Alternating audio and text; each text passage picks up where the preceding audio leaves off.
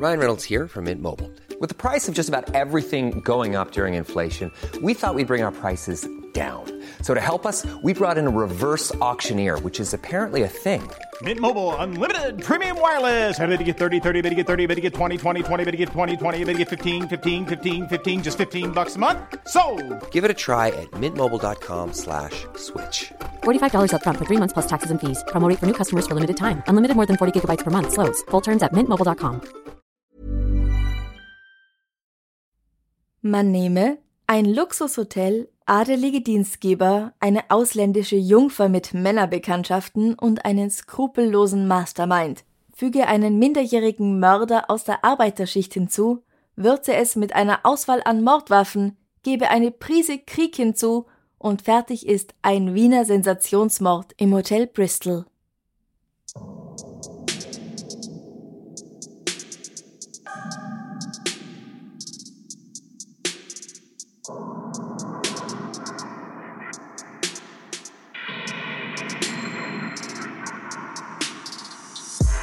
Servus, grüß euch, herzlich willkommen bei Darf's ein bisschen Mord sein, dein Podcast zum Thema wahre Verbrechen. Mein Name ist Franziska Singer und ich weiß, ich weiß, die letzten zwei Wochen haben wir schon mit der Zeit des Ersten Weltkriegs verbracht, beziehungsweise was dazu geführt hat. Und heute sind wir nur ganz kurz später. Ich versuche ja normalerweise die Zeiten, in denen wir uns befinden bei diesen Fällen, abzuwechseln. Das heißt mal einen ganz alten, dann einen mittelalten, einen neuen, einen alten, einen ganz neuen. Ungefähr so. Ich habe keinen ganz genauen Plan, aber ich versuche immer es abzuwechseln.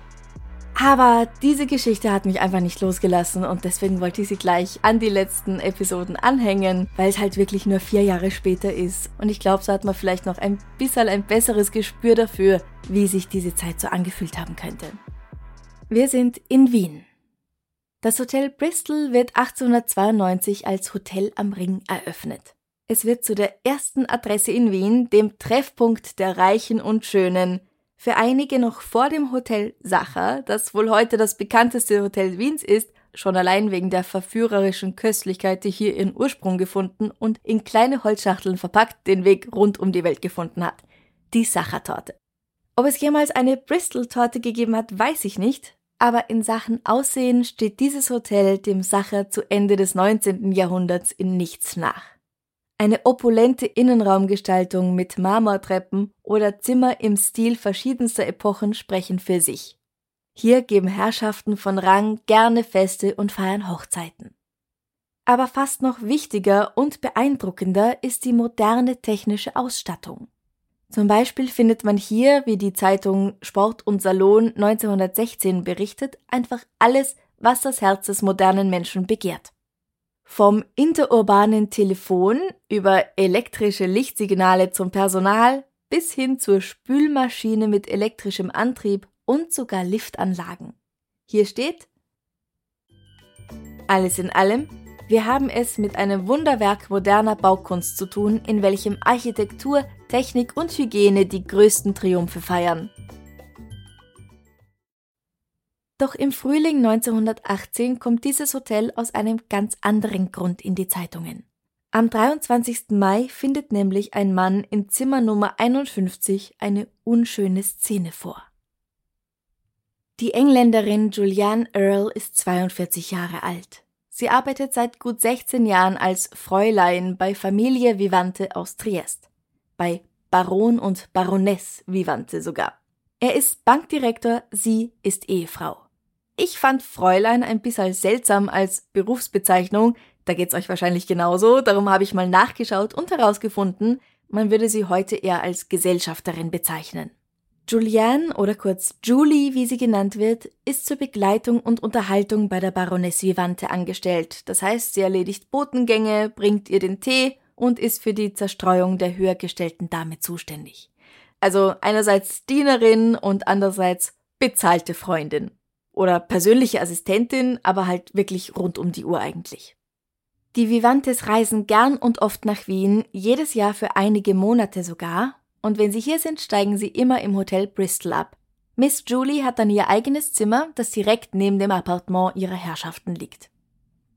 Gegen halb fünf Uhr betritt also ein Tapezierer das Zimmer von Miss Julie, um irgendwelche Reparaturarbeiten durchzuführen, und steht vor einer Leiche, die in einer Lache ihres eigenen Blutes liegt.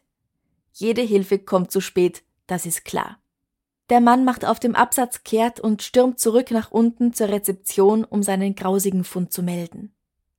Julie ist in dem Hotel gut bekannt und ihre Gesichtszüge sind durchaus noch zu erkennen, da muss man nicht lang raten, wer die Tote ist. Man muss auch nicht lang raten, wie sie gestorben ist. Jemand hat ihr mit einem schweren Gegenstand auf den Kopf geschlagen und ihr danach die Kehle durchgeschnitten. So viel ist gleich klar. Daher auch das viele Blut. Außerdem liegen eine kleine Keule und ein Strick neben ihr auf dem Boden. Das Hotel versucht, Polizisten ganz unauffällig nach oben zu schleusen, damit die edlen Gäste ja nichts von diesem Skandal in ihrem feinen Hotel mitbekommen, aber das Ganze bleibt nicht lange ein Geheimnis und landet natürlich trotz allen Bemühungen sofort in der Presse. Felix Salten, der Autor von Bambi, weil ja, falls ihr es noch nicht wusstet, Bambi, die Vorlage quasi zum berühmten Disney-Film, stammt von einem Österreicher und er ist mutmaßlich auch der Erfinder von Josephine Mutzenbacher. Wer die nicht kennt, googelt sie. Der schreibt in der neuen freien Presse am 26. Mai 1918, Inmitten einer hochgespannten Gegenwart, die von folgenschweren Ereignissen, von bitterer Not und quälenden Sorgen beinahe stündlich bis zum Rand gefüllt ist, mochte man glauben, unser Eindrucksvermögen sei nachgerade ein wenig abgestumpft. Da findet sich die Allgemeinheit durch eine blutige Episode im Großstadtleben aufs heftigste erschüttert, findet sich dermaßen in Erregung gebracht, als sei sie aus tiefer, jeglicher Gewalttat ungewohnter Friedensruhe plötzlich aufgeschreckt worden. Hier kann man also deutlich spüren, dass es eine Zeit ist, in der noch Krieg herrscht. Ein Krieg, in dem laut Wikipedia pro Tag in etwa 6000 Soldaten auf der ganzen Welt sterben. Nur Soldaten, da sind die zivilen Opfer noch nicht einmal mit einberechnet. Aber wer könnte ein Motiv gehabt haben, Julie zu töten? Sie hatte keinen nennenswerten Besitz. Hatte ihr Mörder es vielleicht auf das Vermögen ihrer Dienstgeber abgesehen? Das schon eher. Schließlich haben die ihr großes Vertrauen entgegengebracht und sie hatte Zugang zum Panzerschließfach der Herrschaften. Und das hatte sie tatsächlich kurz vorher aufgesucht. Gegen 16.15 Uhr wurde sie von zwei Angestellten des Hotels dabei beobachtet, wie sie das von Baronin Vivante gemietete Fach aufgeschlossen und eine Tasche aus Krokodilleder herausgenommen hatte. Manchmal steht in den Zeitungen Tasche, manchmal steht Koffer drin. Es ist wurscht. Ich werde mal das eine sagen und mal das andere. Es ist kein Geheimnis, dass in dieser Tasche einiges an Wert zu finden ist. Die Baronin bewahrt hier drin nämlich ihren gesamten Schmuck auf und meistens befinden sich außerdem große Summen Bargeld darin. Dass Julie diese Tasche aus dem Safe nimmt, ist aber allein kein Grund zur Besorgnis. Wenn die Baronin sie will, wird sie sie kaum selbst holen. Natürlich ist das etwas, das ihr Fräulein erledigt. Jetzt findet sich diese Tasche aber nicht in Julies Zimmer und auch bei den Vivantes nicht. Außerdem kann ausgeschlossen werden, dass sie sie auf Bitte der Baronin hin herausgenommen hatte, die Herrschaften waren zur fraglichen Zeit nämlich auf einem Spaziergang durch die Wiener Innenstadt, wie jeden Tag um diese Uhrzeit. Und es würde wohl keinen Sinn machen, die Tasche rauszunehmen und dann unbewacht im Zimmer liegen zu lassen. Wofür haben sie denn diesen Safe? Also muss Julie sie auf eigene Faust geholt haben. Nur, warum? Da steht die Polizei an. Miss Julie war 16 Jahre bei den Vivantes angestellt. Sie hat sich nie irgendetwas zu Schulden kommen lassen. Da wird sie doch nicht einfach so beschlossen haben, sie auszurauben und sich mit dem Geld auf und davon zu machen. Als nächstes schaut man sich mal das Umfeld an. Eine Liebschaft von Julie, ein Gspusi, ist zwar nicht bekannt, aber es stellt sich heraus, dass die Baronin einen entfernten Verwandten hat, der in Wien lebt. Er besucht die Vivantes beinahe täglich, daher kennt er sich auch in dem verwinkelten Hotel bestens aus und niemand würde sich wundern, wenn er ein- und ausgeht. Julie hat sich außerdem ab und an allein mit ihm getroffen, um spazieren zu gehen oder einen Tee zu trinken. Dieser Mann wird nun also zum ersten Verdächtigen oder sagen wir mal zur ersten Person von gewissem Interesse. Mit ihm müssen die Polizisten auf jeden Fall sprechen. Und dieser Mann heißt Emo David. Er ist ein sogenannter Reichsitaliener, das heißt, er stammt aus Italien, ist aber Staatsbürger der österreichisch-ungarischen Monarchie die im Mai 1918 in den letzten Zügen liegt. Er wurde in Mailand geboren, wurde aber außerhalb des Elternhauses in Triest erzogen und hat dann die Wiener Handelsakademie besucht. Nach dem Abschluss war er bei einem großen Exporteur in Heimburg angestellt, das liegt östlich von Wien, schon fast an der Grenze zur heutigen Slowakei, und von der Firma aus nach Buenos Aires geschickt. Seit 1915, also seit etwa drei Jahren, lebt er wieder in Wien, wo er in der Generaldirektion der ersten allgemeinen österreichischen Versicherungsgesellschaft arbeitet. Das ist ein Job, den ihm sein Onkel Baron Fortunat Freiherr von Vivante verschafft hat. Eine Ehefrau namens Ella wird sogar auch mal erwähnt, aber was aus der wurde, habe ich in der Zeitung leider nicht gefunden. Ich nehme mal an, dass sie sich getrennt haben oder sie eventuell nicht mehr lebt, weil sonst würde sie doch in diesem Fall eine Rolle spielen und wäre nicht nur eine obskure Randnotiz. Wenn die Vivantes in Wien sind, ist Emo jeden Abend eingeladen, mit ihnen zu essen. Das macht er aber nicht immer, er ist jung, er ist so um die 30, er hat auch noch andere Pläne. Der Zimmerkellner des Hotel Bristol weiß, dass Emmo an diesem Nachmittag im Hotel war und zu seinen Verwandten hochgegangen ist. Da er wissen musste, dass die nicht da sind, weil sie ja jeden Tag in etwa dasselbe Programm haben und immer am Nachmittag spazieren gehen, kann dieser Besuch allerdings nur Julie gegolten haben, nicht dem alten Onkelchen und dessen Frau. Man beginnt also sofort nach Emo David zu suchen und findet ihn schon um 19 Uhr ganz in der Nähe des Hotels. Er sagt, dass er von diesem schrecklichen Mord nichts weiß und ist ganz klar schwer bestürzt. Was allerdings auffällig ist, ist, dass der Zimmerkellner gesagt hatte, dass Emo einen Mantel getragen hatte, und als sie ihn festnehmen, hat er keinen an. Ja, kann man sagen, hat er ihn halt in den gut drei Stunden dazwischen ausgezogen und irgendwo abgelegt, oder? Genau das sagt er auch. Er sei noch im Büro gewesen und habe den Mantel dort gelassen, es sei ja schließlich warm genug. Nur, als die Polizei dort nachschauen geht, ist der Mantel auch nicht im Büro. Ebenfalls fällt auf, dass er seinen Wohnungsschlüssel nicht bei sich hat. Der würde sich ebenfalls im Büro befinden, sagt er. Aber auch von diesem Schlüssel ist dort keine Spur zu sehen.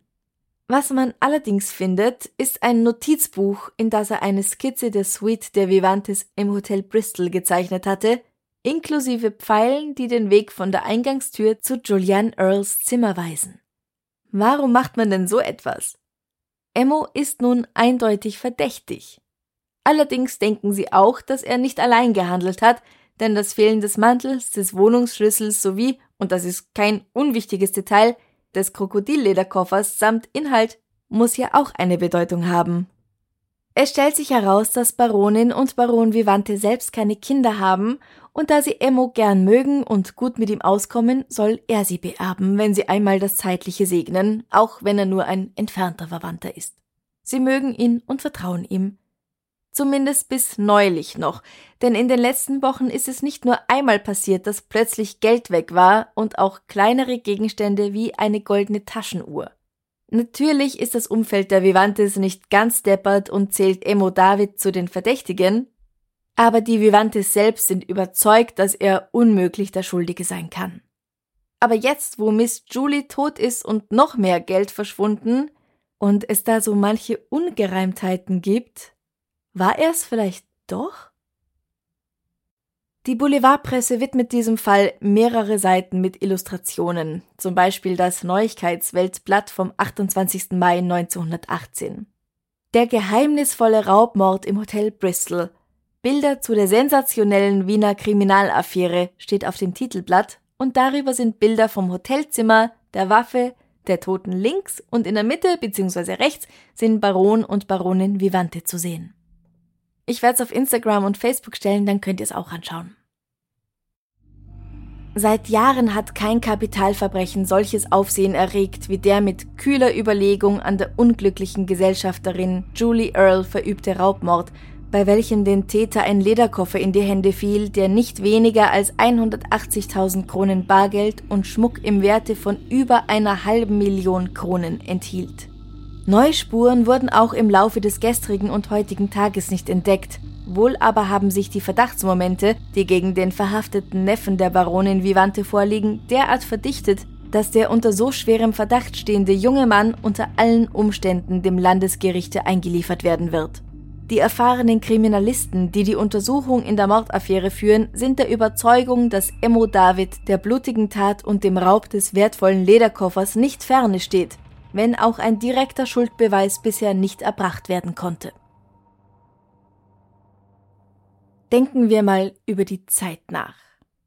Emo hat, das bestätigen seine Kollegen, sein Büro an der Brandstätte 7 um 16 Uhr verlassen und in einem Geschäft in der Kärntnerstraße 19 einen Mantel anprobiert, den er allerdings nicht mitnehmen durfte, weil er keinen Bedarfsschein dabei hatte. Wir sind ja immer noch in Kriegszeiten, da kann man nicht einfach so einen neuen Mantel kaufen. Um 16.20 Uhr betrat er das Hotel Bristol. Julie hat sich in etwa zur selben Zeit den Koffer aus dem Safe aushändigen lassen und ist damit hinaufgegangen. Nur zehn Minuten später wurde ihre Leiche entdeckt. Wann genau Emo das Bristol wieder verlassen hat, lässt sich nicht sagen, aber er kann um halb fünf Uhr schon nicht mehr im Zimmer gewesen sein, weil er ja sonst entdeckt worden wäre. Das lässt ein Zeitfenster von weniger als zehn Minuten, um die Frau niederzuschlagen, zu würgen, sie schließlich aufzuschneiden, sich das aus dieser Handlung resultierende Blut abzuwaschen, den Schlüssel zum Lederkoffer vom Goldkettchen, das an einem Portemonnaie befestigt war, abzureißen, den Schlüssel einzustecken, aber das Portemonnaie dazulassen und sich wieder davon zu machen. Um 16.45 Uhr sitzt Emmo dann bereits sauber und gut gelaunt mit einer Kollegin im Café. Ihr kennt das bestimmt. Zeit dauert gefühlt nicht immer gleich lang. Zehn Minuten mit Freunden zusammen lachen fühlt sich kürzer an, als zehn Minuten in der Kälte auf den Bus zu warten. Aber ich denke, in zehn Minuten konzentrierter Arbeit lässt sich durchaus jemand ermorden. Da wäre Emo David nicht der Erste, der das schafft, aber trotzdem stören sich die Ermittler an diesem kurzen Zeitfenster. Alles wäre natürlich sehr viel einfacher zu erklären, finden sie, wenn er einen Komplizen gehabt hätte. Wer könnte aber sein Komplize sein? Polizeioberkommissar Dr. Srubeck und seine Männer erfahren, dass Emo David bei der Versicherung einen Praktikanten hat, den 17 Jahre alten Kurt Franke. Zwischen den beiden hat sich schnell ein freundschaftliches, ja ein sehr vertrautes Verhältnis entwickelt. Was sich hinter diesen Worten verbirgt, ist mir nicht ganz klar. Sind sie tatsächlich nur sehr gute Freunde oder läuft da mehr? Gibt es trotz des eindeutigen Altersunterschiedes, also Emmo David ist fast doppelt so alt wie Kurt, eine geheime Romanze am Arbeitsplatz? Es gibt unter den Kollegen Gerede darüber, weil die beiden fast jeden Tag zur selben Zeit ins Büro kommen und es am Abend wieder gemeinsam verlassen. Nutzt Emmo den Jüngeren aus oder sieht der den Älteren als eine Art Sugar Daddy? Es stellt sich nämlich bald heraus, dass Emmo Kurt oft von seinen reichen Verwandten erzählt hat, die er dereinst beerben würde. Die Ermittler verschwenden fast keine Zeit und überprüfen die Sache mit dem jungen Herrn Kollegen Kurt Franke. Bei der Durchsuchung von dessen Wohnung im neunten Bezirk, wo er mit seinen Eltern lebt, finden sie tatsächlich ein paar interessante Dinge. Einerseits Emmos Wohnungsschlüssel, die sich doch laut dem in seinem Büro hätten befinden sollen, wo sie ganz klar nicht waren. Andererseits auf dem Dachboden Emmos Mantel, den vermissten Krokodillederkoffer mitsamt dem Inhalt von nicht zu unterschätzendem Wert und die goldene Taschenuhr, die der Freiherr von Vivante Monate zuvor als gestohlen gemeldet hatte. Das kann unmöglich ein Zufall sein, da braucht er gar nicht erst zu versuchen, die Polizei für blöd zu verkaufen. Aber ist dieser 17-jährige Versicherungspraktikant tatsächlich ein Mörder? Und wie ist Emo David in diese Angelegenheit verwickelt? Das gilt es noch herauszufinden. Auch wenn Kurt nicht gleichgeständig ist, rückt er doch nach und nach mit der Sprache raus und erzählt, wie es soweit kam.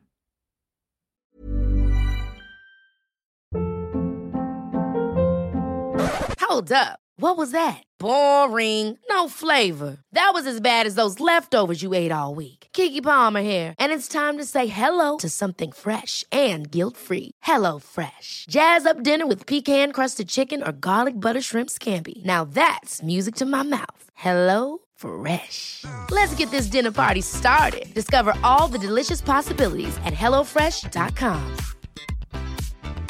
Hey, it's Ryan Reynolds, and I'm here with Keith, co star of my upcoming film, If, only in theaters, May 17th. Do you want to tell people the big news? All right, I'll do it. Sign up now and you'll get unlimited for $15 a month in six months of Paramount Plus Essential Plan on us. Mintmobile.com slash switch. Upfront payment of $45 equivalent to $15 per month. Unlimited over 40 gigabytes per month. Face lower speeds. Videos at 480p. Active Mint customers by 531.24 get six months of Paramount Plus Essential Plan. Auto renews after six months. Offer ends May 31st, 2024. Separate Paramount Plus registration required. Terms and conditions apply if rated PG. Emmo und er haben bereits seit einiger Zeit ein paar krumme Dinger miteinander gedreht, wie zum Beispiel im Rahmen ihrer Arbeit bei der Versicherung gefälschte Belege zu erstellen und dann das Geld dafür einzustreichen. Die Versicherungsgesellschaft bemerkt davon nichts. Aber diese kleinen Betrügereien machen sie nicht reich. Daher überlegt sich Emmo, sagt Kurt, in einer schlaflosen Nacht, wie er das beschleunigen könnte. Schließlich gibt es ja da diese wohlhabenden älteren Verwandten, die sind vielleicht nicht nur alt, sondern auch ein bisschen deppert, das lässt sich schon irgendwie machen. Immerhin besser sie machen es, als irgendjemand sonst kommt ihnen zuvor und nimmt sich alles und dann stünde er, Emo, beziehungsweise sie beide, ganz ohne etwas da, nicht wahr? Ja, denkt sich Kurt, da hat er schon irgendwie recht, besser wir haben's. Was muss also getan werden?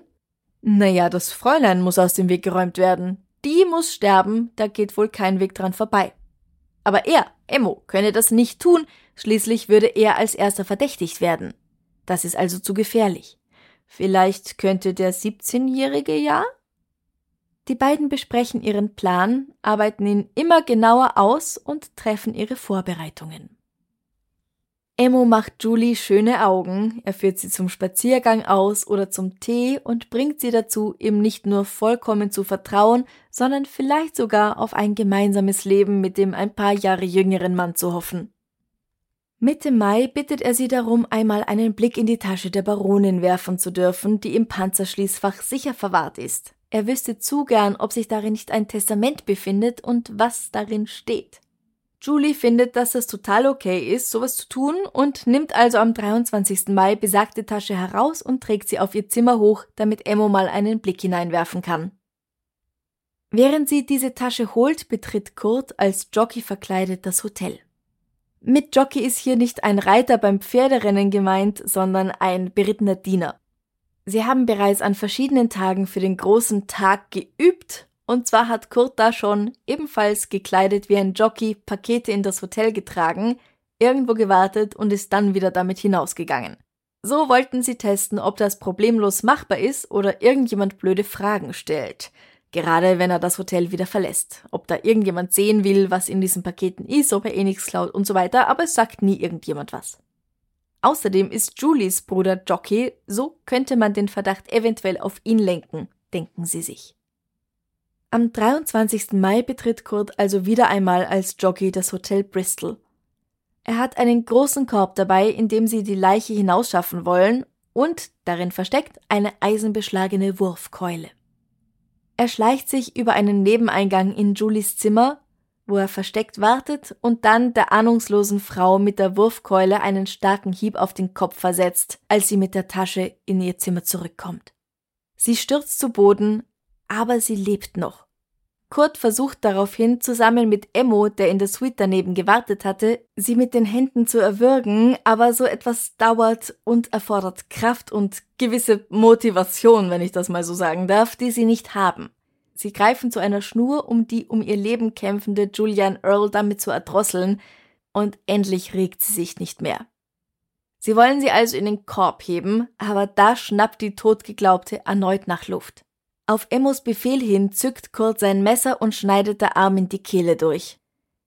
Jetzt brauchen sie aber nicht mehr zu versuchen, sie im Korb nach draußen zu bringen. Das Blut würde raustropfen, denn es fließt und sprudelt nur so aus ihrem Hals. Mist.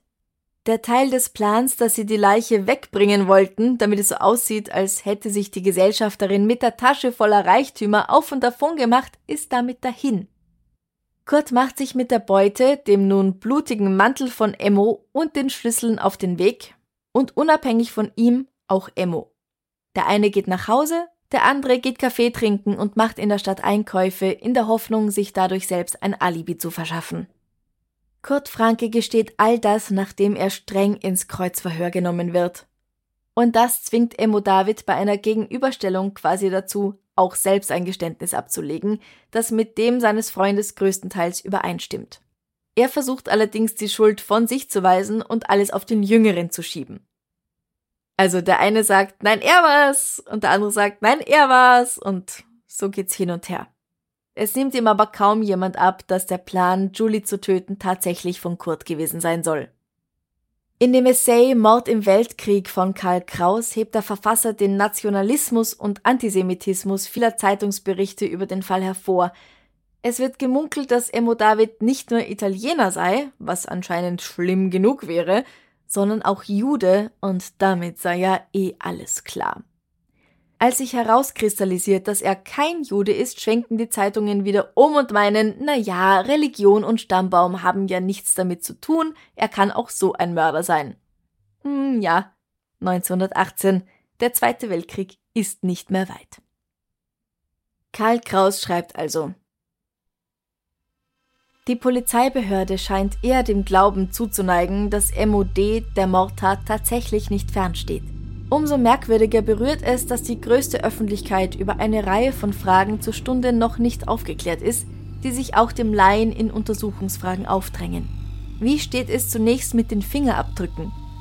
Heute wird freilich offiziös versichert, dass der Mörder nicht unbedingt sich über und über mit Blut besudelt haben müsse, dass er auch nicht unter allen Umständen in das Blut seines Opfers hineingetreten sein dürfte. Sind dem in Verwahrungshaft befindlichen die Fingerabdrücke bereits abgenommen worden? Sind diese Abnahmen mit den zahlreichen Abdrücken, die sich am Tatort vorgefunden haben müssen, verglichen worden? Und welche Resultate hat diese Vergleichung gezeitigt? Ist diese Untersuchung vorgenommen worden? Die Polizeibehörde muss also die Frage beantworten, ob und wo es ihm in der Zwischenzeit möglich gewesen ist, seine Schuhe derart gründlich zu reinigen, dass sie auch nicht die geringsten Blutflecken aufweisen. Und das sind gute Fragen, oder? Die in keiner der Zeitungen, die ich gelesen habe, beantwortet wurden. Ich weiß also nicht, worauf die Staatsanwaltschaft ihre Anklage wirklich aufbaut, auf welche Beweise oder ob es ihnen reicht, dass der Kurti in seiner Angst eh gesagt hat, dass er es war, aber der Freund schuld ist an dem ganzen Plan. Im Allgemeinen wird der 17-jährige Kurt übrigens als von der verderblichen Fantasiewelt des Kinos schlecht beeinflusst dargestellt, Ihr seht also, das gab schon lange, bevor Computerspiele existiert haben. Und Emmo als feiger Hampel, der ein Kind braucht, um jemanden zu töten, weil er es selbst nicht schafft. Die Verhandlung gegen die beiden mutmaßlichen Raubmörder beginnt schon wenige Wochen später und endet am 8. August mit deren Verurteilung. Der Staatsanwalt erinnert in seiner Abschlussrede auch an zwei andere Mörder, die rund 34 Jahre zuvor in Wien für Angst und Schrecken gesorgt hatten. Die kriminalistische Erfahrung kennt Verbrecher aus grobem Undank gegen ihre Wohltäter.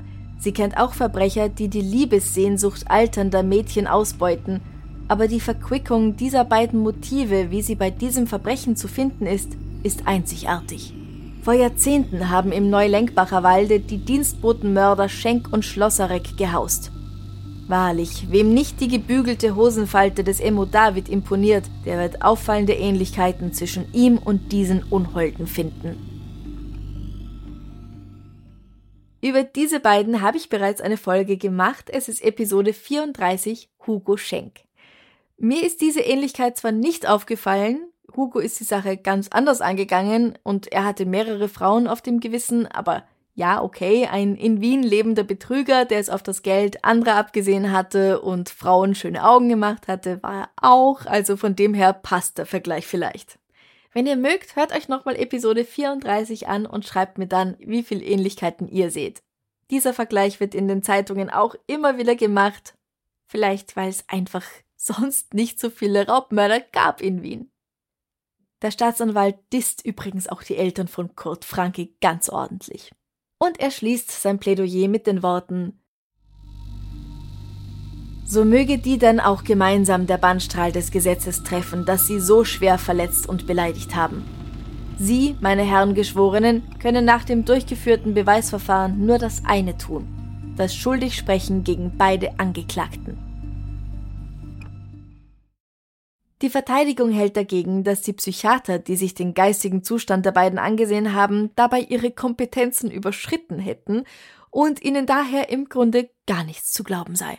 weil die halt gesagt haben, dass mit Kurt und Emo eh alles okay ist. Aber ganz offensichtlich kann ja nicht alles okay sein mit jemandem, der jemanden töten möchte. Aber damit kommt die Verteidigung nicht weit. Emo David wird als Hauptschuldiger und intellektueller Urheber des Verbrechens zum Tod durch den Strang verurteilt, und zwar für Anstiftung zum Mord, Betrug und Diebstahl. Sein, wie die Reichspost an diesem Tag schreibt, leider allzu gelehriger Schüler Kurt Franke wird zu 15 Jahren schweren Kerkers verurteilt, verschärft durch einen Fasttag alle drei Monate und Dunkelhaft am 23. Mai jeden Jahres.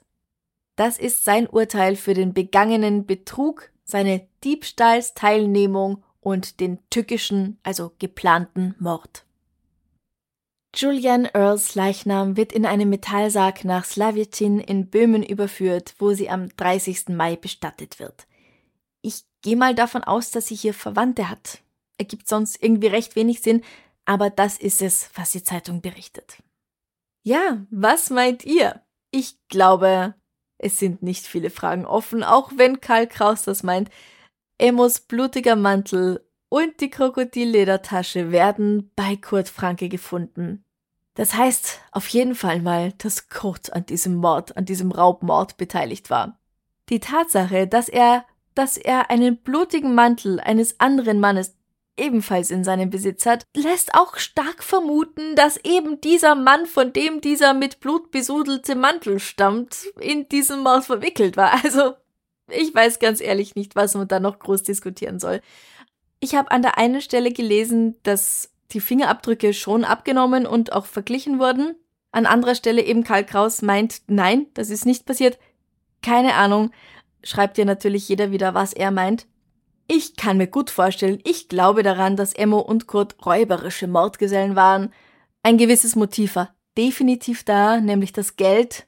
Und wer von beiden nun die eigentliche Idee hatte, ist dann im Grunde auch schon egal, oder?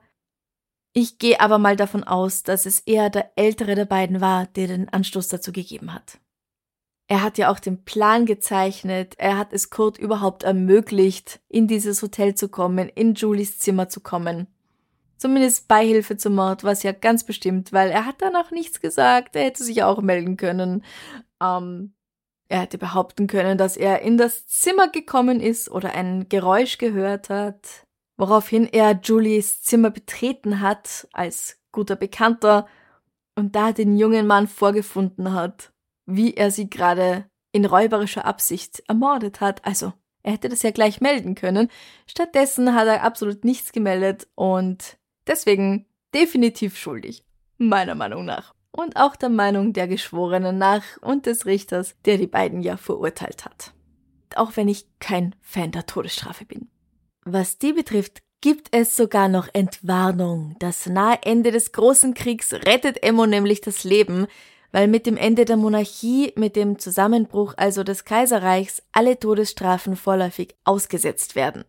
Kurze Zeit später wird seine Todesstrafe in eine lebenslange verschärfte Kerkerstrafe umgewandelt, die bestimmt auch ganz, ganz furchtbar ist, und schließlich wird er im Dezember 1928, also nach fast zehn Jahren Gefängnis, vom österreichischen Bundespräsidenten begnadigt.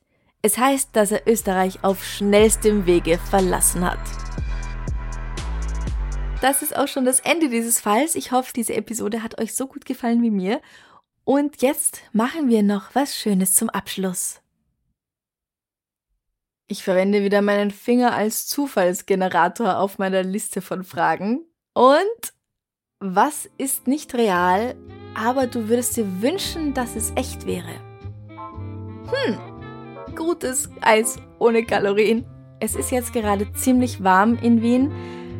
20 Grad, blauer Himmel, wunderbarer Sonnenschein. Ich war vorhin schon auf dem Balkon mit McFluff, der sich natürlich im Schatten hält, weil es ihm einfach viel zu warm ist mit dem dichten Fell.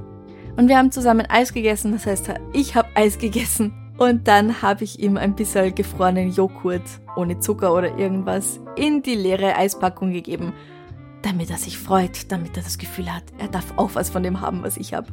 Und wenn es so schön ist und so warm, dann habe ich immer so Lust auf Eiscreme. Und am liebsten würde ich die ganze Box aufessen. Aber so eine ganze Packung, hm, naja, da muss ich noch ein bisschen mehr ins Fitnessstudio gehen. Deswegen genau, das. das hätte ich gern, dass das real wäre. Hm. Oder sonst, das war halt so mein spontaner erster Gedanke. Oh, beamen. So wie ein Raumschiff Enterprise. Das habe ich mir immer gewünscht, bist du deppert. Mich einfach, das wäre so cool nämlich, wenn man nicht fliegen müsste. Eine Freundin von mir war jetzt in Costa Rica und die hat einfach 24 Stunden gebraucht von, ähm, von einem Ort zum anderen. Und das wäre doch super, wenn es so einen Port gäbe, also wie einen Flughafen vielleicht, und man gibt halt ein, wohin man fliegen möchte oder wohin man sich beamen möchte. Und dann stellt man sich da drauf, bim bam wusch, und dann bist du in Costa Rica. Steigst wieder runter, nimmst dein Gepäck mit und hast nicht einfach einen ganzen Tag verbatzt mit Reisen und der Arsch tut weh vom vielen Sitzen im Flugzeug und die Leute gehen da auf die Nerven. Das wäre doch echt cool. Also ja, sehr, sehr leckeres Eis ohne Kalorien und Beamen. Es wäre wahrscheinlich auch noch ziemlich umweltfreundlich, so wie ich mir das vorstelle. Ich stelle diese Frage wieder am Freitag auf Instagram und Facebook, damit ihr sie beantworten könnt. Ich bin schon wahnsinnig gespannt, was ihr so sagt, was ihr gern hättet, das real wäre. Ich hoffe, diese Episode hat euch so gut gefallen wie mir. Wenn ihr den Podcast unterstützen möchtet, dann hilft es zum einen, die Codes zu verwenden, die die Sponsoren zur Verfügung gestellt haben, falls ihr etwas davon haben möchtet, wofür hier Werbung geschaltet wird. Und natürlich gibt's auch die Möglichkeit, alle Episoden absolut werbefrei zu hören auf steadyhq.com slash darf's ein bisschen Mord sein. Dort gibt's jeden Monat Bonus-Episoden. Es gibt einige Interviews mit tollen Leuten, zum Beispiel dem Cyberkriminologen, einigen ähm, Krimi-Autoren, Wissenschaftlern, Profilern, alles zum Thema True Crime. Und diese Woche möchte ich mich bedanken bei ein paar Leuten, die das schon gemacht haben, nämlich Linda H., Heidi P., Sarah R., Jenny V. und Katrin P. Vielen herzlichen Dank an euch, das ist ganz, ganz toll. Und jetzt bleibt mir eigentlich nur noch, euch eine wunderschöne Woche zu wünschen. Bis zum nächsten Mal. Bussi, Baba.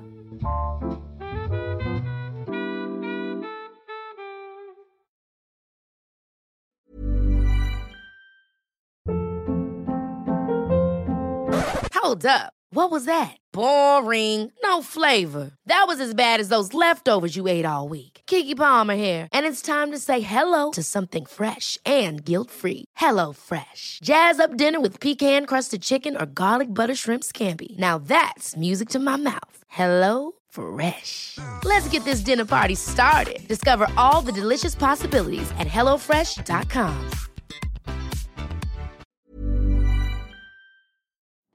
Liebe findet den unterschiedlichsten Ausdruck quer durch die Geschichte. Doch ist es wirklich immer Liebe? Lasst uns über Sex sprechen, von skandalösen Stories aus der Antike über die Geschichte von Fetischen bis hin zu den unanständigen Geheimnissen berühmter Personen. Bei Liebesgeschichte gehen wir der Entwicklung der menschlichen Sexualität auf den Grund. Unterhaltsam, lehrreich und im besten Sinne des Wortes tabulos stellt Franziska Singer, das bin ich, jede Woche die Frage, wer, wann, mit wem und wie. Wer Liebesgeschichte überall, wo es Podcasts gibt.